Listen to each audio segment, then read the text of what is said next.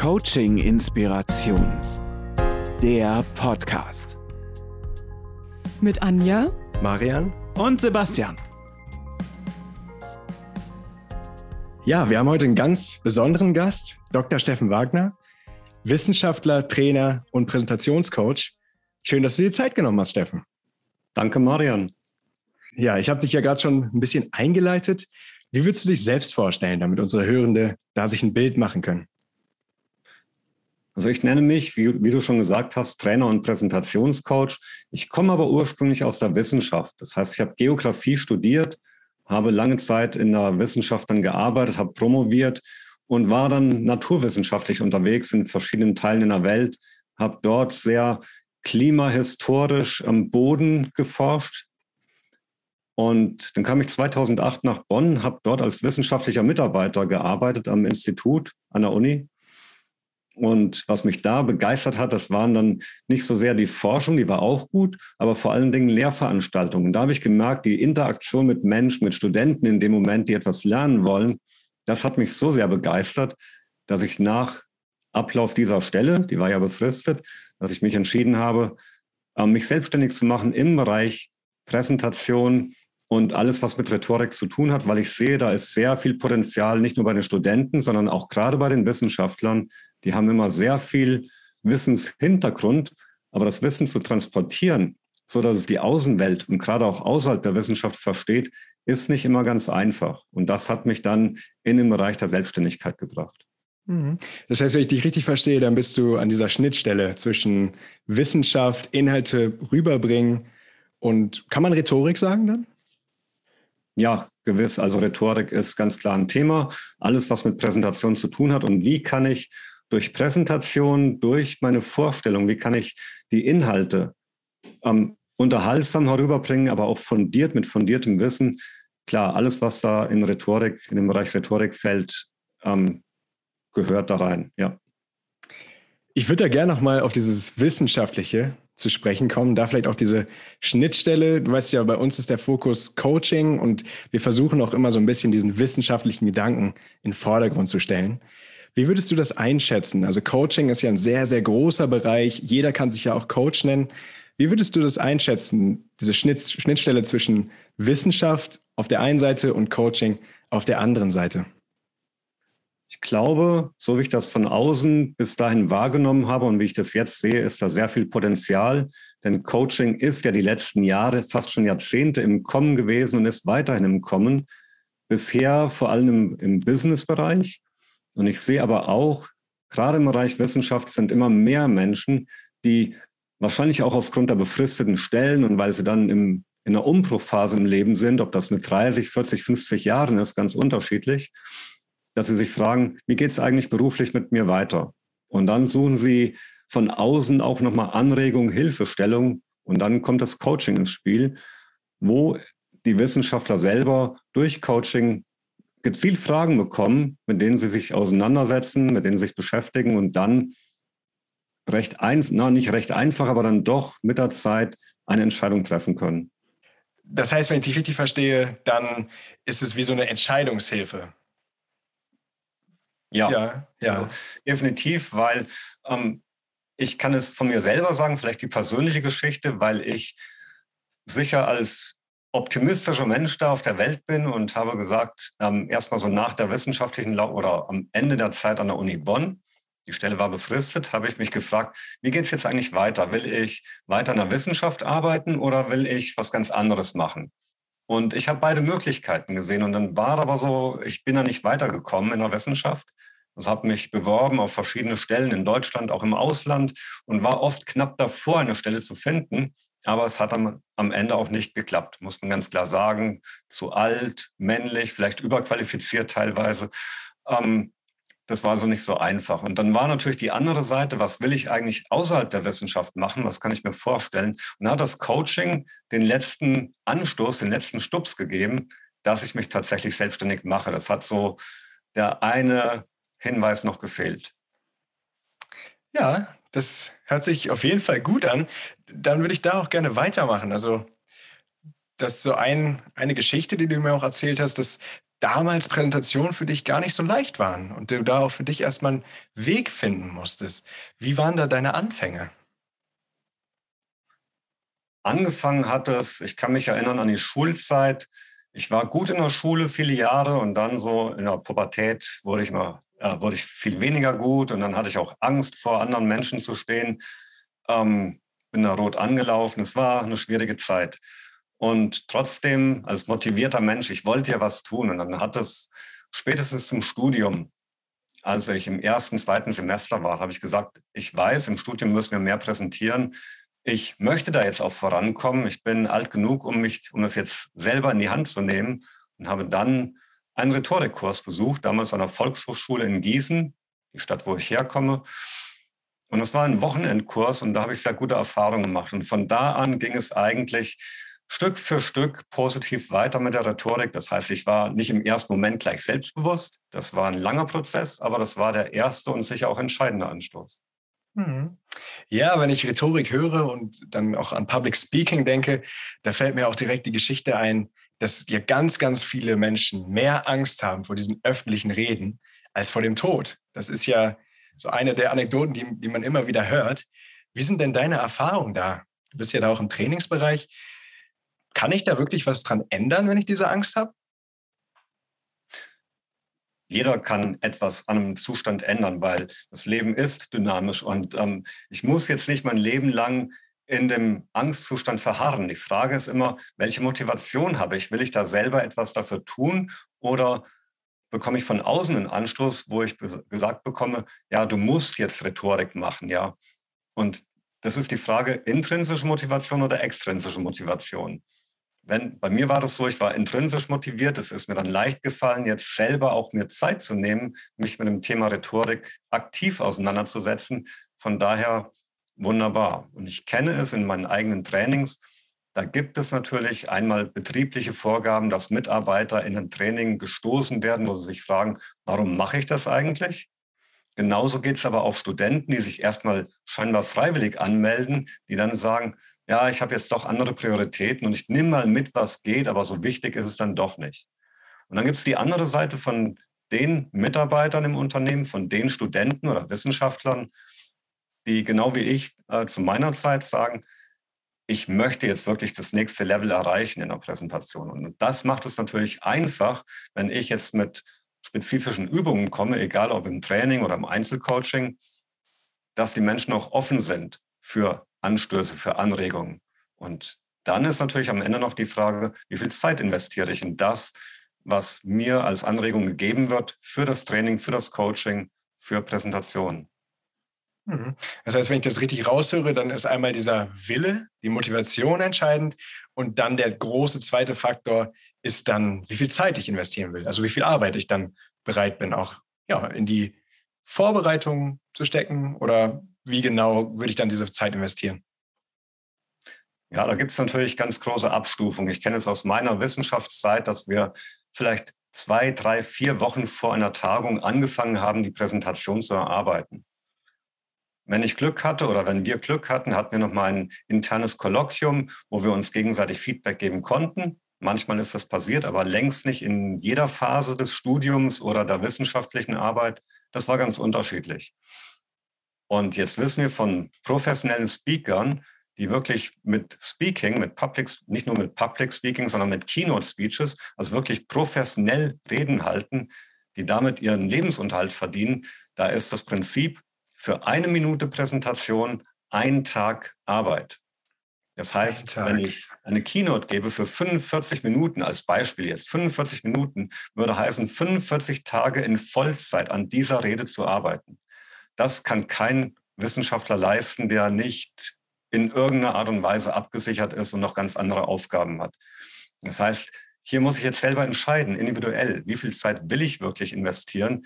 Reicht es, wenn ich für sagen wir mal 15 Minuten Präsentation 15 Stunden Zeit investiere, sind es 15 Tage. Irgendwo dazwischen liegt die Wahrheit. Und natürlich ist klar, je mehr Zeit ich investiere in die Vorbereitung und auch gezielt investiere, umso höher ist wahrscheinlich auch die Qualität des Vortrags. Mhm. Und mein erster Impuls war da, wie startest du da mit deinen Klientinnen und Klienten? Gibt es da einen bestimmten Startpunkt, der immer gleich ist oder ist es immer individuell? Also am Ende ist es immer eine individuelle Frage. Ich glaube, im Training, wenn ich jetzt im Training mal ganz allgemein das Training aufmache, wie kann ich einen Vortrag vorbereiten, da gibt es natürlich verschiedene Elemente. Ich muss erstmal wissen, was will ich eigentlich präsentieren? Was ist mein Thema? Warum will ich das präsentieren? Wer ist eigentlich meine Zielgruppe? Wer sitzt da im Publikum voraussichtlich?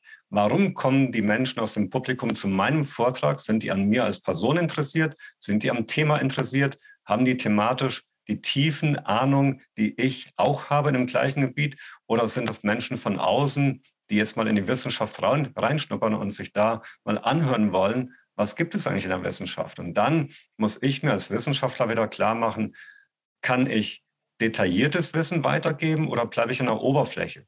Vielleicht beim gemischten Publikum kann, kann ich beides mischen. Das heißt, ich habe vielleicht drei Punkte in der Präsentation, wo ich ein oder zwei Punkte wirklich tiefgehend erläutere und ein, zwei andere Punkte, wo ich nur an der Oberfläche kratze. Also das ist schon mal so das Erste, zu wissen, was will ich erreichen als Redner, was will das Publikum von mir und warum. Und dann natürlich die Präsentation entsprechend darauf zuschneiden. Das ist so der mhm. erste Schritt. Und dann gibt es natürlich noch ganz viele andere Möglichkeiten. Ähm, wie strukturiere ich den Vortrag? Ähm, welche Highlights setze ich? Will ich schon die, ähm, die Schlussfolgerung, das Fazit an den Anfang stellen? Das ist eine Möglichkeit. Oder kommt das klassisch zum Schluss? Ist das ein Vortrag, der informieren soll? Ist das ein Vortrag, der inspirieren soll? Soll es eine anregende Diskussion, kontrovers hinterher geben? Also je nachdem, welches Ziel ich da ganz konkret habe, da setze ich dann an. Hm. Das heißt, in gewisser Weise startet das Ganze mit den richtigen Fragen. Genau. Mhm. Und die Fragen hängen dann sozusagen davon ab, was ich von mir selbst erwarte, was ich erreichen möchte. Ja, wie du es gesagt hast, mit dem Publikum. Und dann natürlich auch abhängig, was mein Thema ist. Also wann ich die Highlights setze. Mhm. Du hattest, ich habe mir deine Internetseite auch angeschaut und wir hatten ja auch kurz vorher darüber gesprochen, dass für dich dieses Thema ja, aus dieser Bequemlichkeitszone und diese Grenzen zu verschieben, dass das auch so ein, ja, eine Passion für dich ist, dass du es auch ja, gerne für dich selbst machst und auch gerne weitergibst. Da hätte ich auch eine ganz konkrete Frage. Also ich kenne diesen Moment vielleicht auch in der Uni, wenn ich irgendwie nach vorne gehe und alle gucken mich an. Da ist man ja, also bei mir ist es schon so, dass ich da im ersten Moment auf jeden Fall nervös bin. Hast du für diese Nervosität da ein Hinweis, wie ich da oder wir alle besser mit umgehen können? Auch das ist am Ende wieder eine sehr individuelle Frage. Es gibt ganz viele Möglichkeiten, wie ich mich auf einen Vortrag vorbereiten kann. Und ich kann es jetzt aber nicht alle über einen Kamm scheren. Es gibt die Menschen, die das lieber durch Entspannung suchen, die sagen, die machen einen Spaziergang, die hören Musik.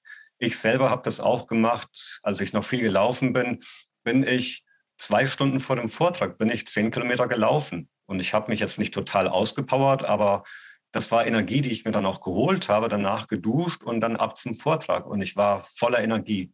Das hat mir richtig gut getan. Aber das ist nicht für jeden was. Mhm. Also ich kann auch vor dem Vortrag, auch das habe ich gemacht, vor einem Vortragswettbewerb, auch das habe ich gemacht, dass ich im Warteraum Liegestütze gemacht habe oder Power-Posings, was wir zum Beispiel von Amy Cuddy kennen. Also auch das hat mir sehr geholfen. Aber nochmal, das ist nicht für jeden das Richtige. Der nächste sagt, ich höre mir gute Musik an, das ist vielleicht Entspannungsmusik und macht dazu Yoga. Der nächste hört vielleicht Rockmusik, Hardrock, Heavy Metal. Die Fragen sind so vielfältig, die Antworten sind so vielfältig, es gibt keine pauschale Antwort. Und so kann ich im Training, kann ich natürlich die ganzen Möglichkeiten darstellen und sage auch da wieder jedem individuell, was wäre denn deine Lieblingsmethode oder was passt zu dir persönlich? Du kannst natürlich auch anderes ausprobieren. Und im 1 zu 1 Coaching, dann würde ich erstmal die Person fragen, was machst du denn bisher und wie wirksam ist das? Und dann gehe ich auch mal aus dem Vortrags, aus der Situation heraus und schaue mir an, was macht denn der Coachee in einer anderen Situation? Wie bereitet er sich da vor? Und dann, daran können wir dann ansetzen. Ja, das ist sehr schön. Das erinnert mich auch wieder ans, ans Coaching, ans systemische Coaching, dass jeder ja für sich selber die beste Lösung in sich trägt und dass diese Lösung von außen auch gar nicht so gut funktionieren, weil ich es dann mit mir selbst und mit meinem System gar nicht vereinbaren kann. Ja, das, das kann ich gut nachempfinden. Ja, wir hatten vor zwei oder drei Folgen hatten wir die Big Five als Folge, also die Persönlichkeitseigenschaften. Und da ist jetzt zum Beispiel eine der großen Eigenschaften ist ja dann, ob ich extravertiert bin oder introvertiert. Da vielleicht noch mal eine ganz kurze Frage. Hast du da auch Erfahrung gemacht? Also würdest du sagen, ein Redner oder eine Rednerin muss auf jeden Fall extravertiert sein, muss lebendig sein und begeistern können von Natur aus? Oder wie siehst du das? Wie sehen da deine Erfahrungen aus? Es gibt natürlich Extrovertierte, die die ganze Bühne zum Beispiel nutzen, die dann auch für Stimmung sorgen im Publikum. Die leben sich da aus und es geht ihnen richtig gut dabei. Ja, dann passt das Extrovertierte sicher zur Bühne. Es gibt genauso aber auch wieder introvertierte Persönlichkeiten, die bereiten sich wieder anders auf den Vortrag vor. Die sind eher leise in der Stimme, aber so bedächtig, dass das Publikum ihnen auch wieder lauscht, weil das, was sie sagen, ist wichtig, ist fundiert. Das heißt nicht, dass eine extrovertierte Person nichts Fundiertes zu sagen hat. Im Gegenteil. Aber die extrovertierte, die extrovertierte Person, die lebt von der Stimmung, die reißt das Publikum mit und ist dadurch selber in der Position und in dem Gefühl, ja, da geht noch was. Und die introvertierte Persönlichkeit würde das sicher nicht machen. Die würde dann eher in dem Moment natürlich auch auf das Publikum noch viel mehr achten als der Extrovertierte, aber er würde bei den Inhalten vermehrt bleiben. Hm, hm. Ja, das heißt, je nachdem, wie auch mein Grundsystem ist, würde ich mir dann sozusagen Lösungen suchen, die für mich dann optimal funktionieren, womit ich mich dann wohlfühle. Kann man das so sagen? Hm. Ja, genau. Und das ist, ist eben auch der Ansatz im Training als auch im Coaching, mehrere Möglichkeiten darzustellen oder anzubieten den Teilnehmern, dass sie auch auswählen können, was passt zu ihnen selber am besten. Und vielleicht sind es ja auch drei, vier, fünf Möglichkeiten, die dann die Person auch ausprobieren kann und dann entscheiden kann, ja, ich versuche mal was anderes, vielleicht hilft mir das, ich kenne die Methode noch nicht, ich probiere das jetzt aus und entweder es passt oder es passt nicht und dann kann ich damit weiterarbeiten. Mhm. Ja, entweder es passt oder es passt nicht. Ja, das, das ist für mich wieder die Parallele zum Coaching, dass ich sozusagen eine gewisse Alternative anbiete, vorsichtig anbiete, dass es jederzeit auch ablehnbar ist und ich selber als Coach wieder entscheiden kann, okay, das, das ist eine Sache, damit kann ich gut gehen oder sozusagen du mich dann auch unterstützt, dass ich für mich selber den Ansatz finde, den ich, den ich dann brauche. Ich habe jetzt noch einen Punkt. Also wir haben jetzt über Rhetorik gesprochen, über Präsentieren. Und da würde ich dich gerne fragen, würdest du sagen, dass es sich lohnt, in Rhetorik zu investieren? gerade wenn ich auch Interesse habe an diese, dieser persönlichen Entwicklung, die ja beispielsweise auch im Coaching im Vordergrund steht? Ich sage ja, weil ich kann es aus meiner persönlichen Erfahrung sagen, es hat mir sehr viel geholfen in der Persönlichkeitsentwicklung und ich sehe viele andere, denen es auch hilft. Trotzdem, ich würde nicht alle über einen, über einen Kamm scheren und sagen, jeder muss das jetzt machen. Das passt nicht zu jeder Person. Erstmal wenn ich die intrinsische Motivation habe, etwas an meiner Persönlichkeitsentwicklung zu arbeiten, dann ist das, Rhetorik, ist ein möglicher Zweig. Und ich komme nochmal auf meine eigene Erfahrung zurück. Als ich meine ersten Präsentationen gegeben habe, jetzt im Studium zum Beispiel, und stand dort vor dem Professor, vor den anderen Studenten. Ich habe ein, zwei Minuten sprechen können und dann kam, das, kam der Blackout. Und auch wenn ich in dem Moment gescheitert bin, die Studenten haben mich da aufgefangen, haben mich unterstützt und dann konnte ich weiter im Text machen nach dem kurzen Blackout. Und es war nicht das einzige Mal, dass ich auf die Nase gefallen bin, es ist immer wieder passiert. Aber dann ist was Wunderbares passiert. Durch die Wiederholung ähm, ist Routine hereingekommen. Und diese Routine hat mir geholfen, ähm, zu sehen, zu was ich in der Lage bin. Und so geht es vielen anderen, dass ich das auch in den persönlichen Gesprächen mitbekomme, dass es vielen so geht, durch die Erfahrung wachsen sie. Also immer wieder raus aus der Komfortzone, was Neues ausprobieren, nur dann kann ich wachsen. Und ich glaube, wenn wir noch äh, Rhetorik und Persönlichkeitsentwicklung sehen und schauen wir auf den Arbeitsmarkt, es wird so viel nach Soft Skills gefragt. Es wird so viel auch nach Hard Skills gefragt. Am Ende wird durch die Digitalisierung werden sehr viele Qualifikationen, sehr viele Arbeitsplätze wegfallen. Aber was nicht wegfallen wird, ist die Persönlichkeit. Wir brauchen Persönlichkeit. da sind wir wieder bei der Persönlichkeitsentwicklung.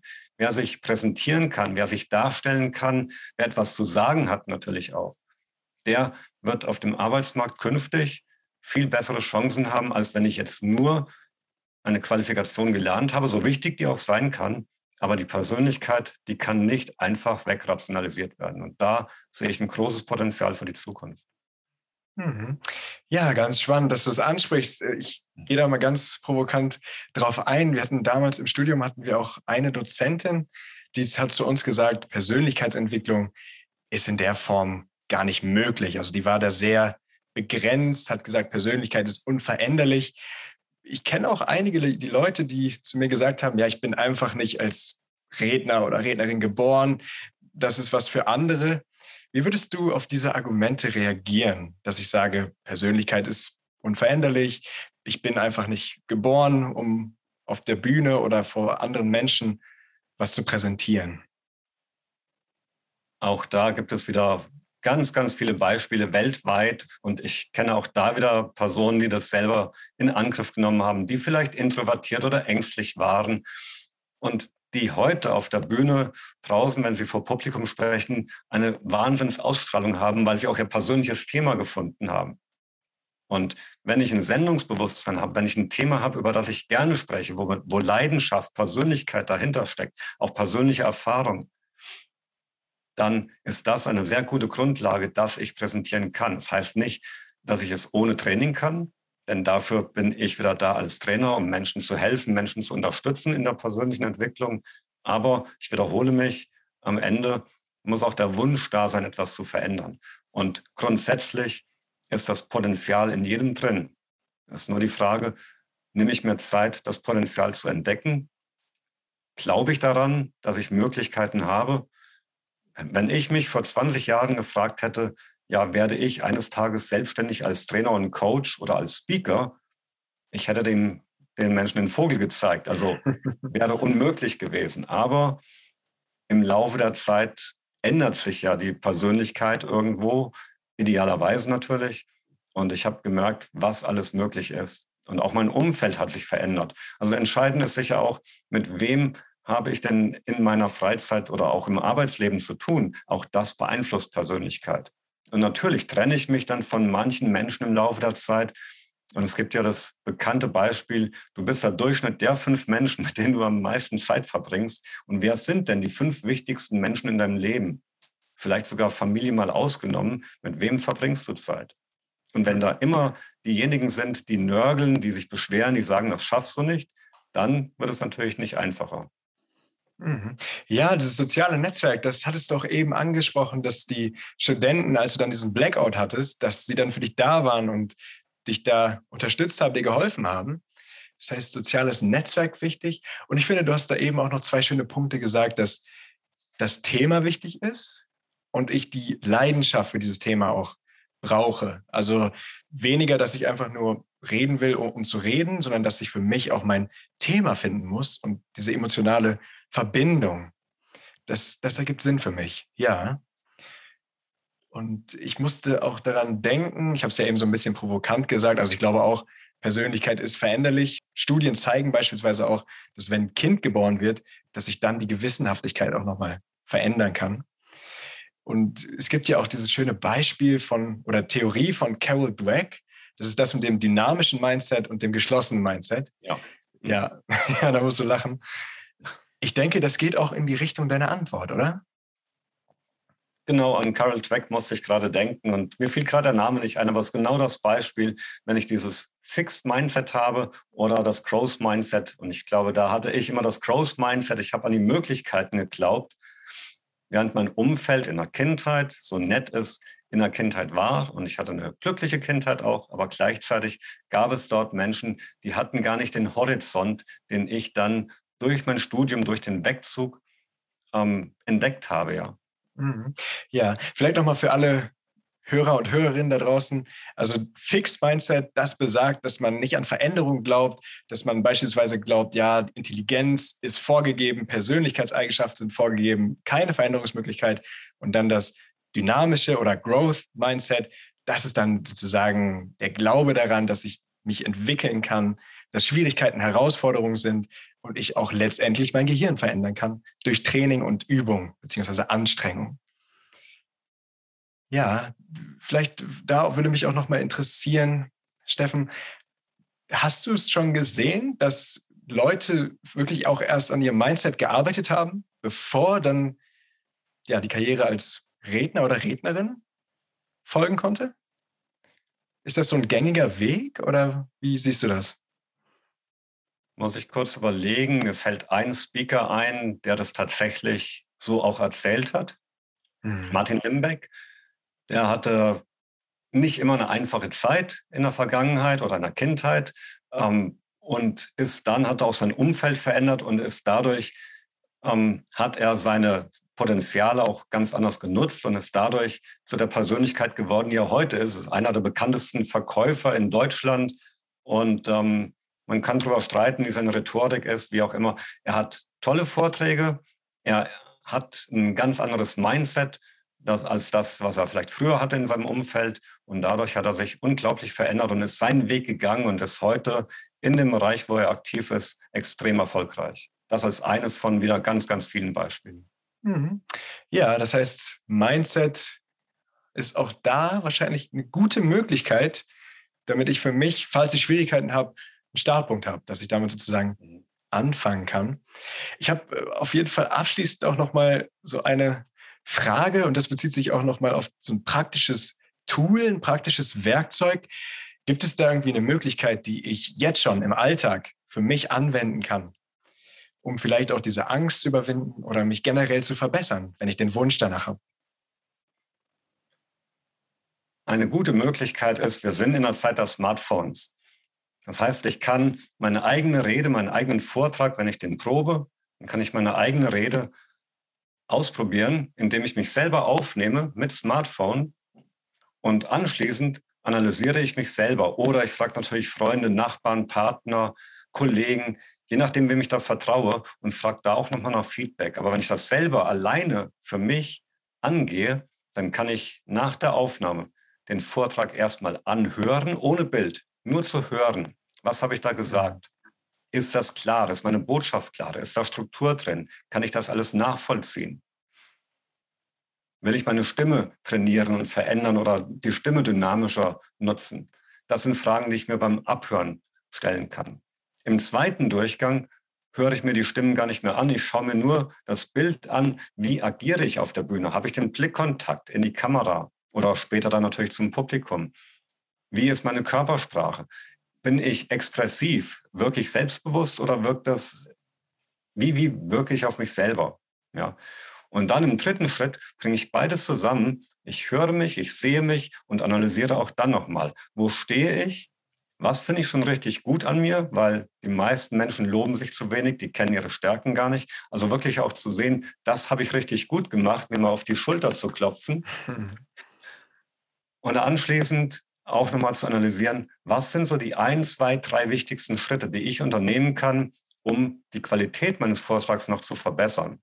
Vielleicht finde ich auch 10 oder 15 Punkte, die ich verbessern will, aber bitte fokussiere dich auf die 1, 2, 3 Punkte, die für dich am wichtigsten sind und die anderen 10, 12 lass erstmal außen vor. Und so kannst du Schritt für Schritt an ihr arbeiten, kannst dann nochmal ein zweites Video aufnehmen und kannst auch das wieder analysieren. Und so arbeitest du dich Schritt für Schritt voran.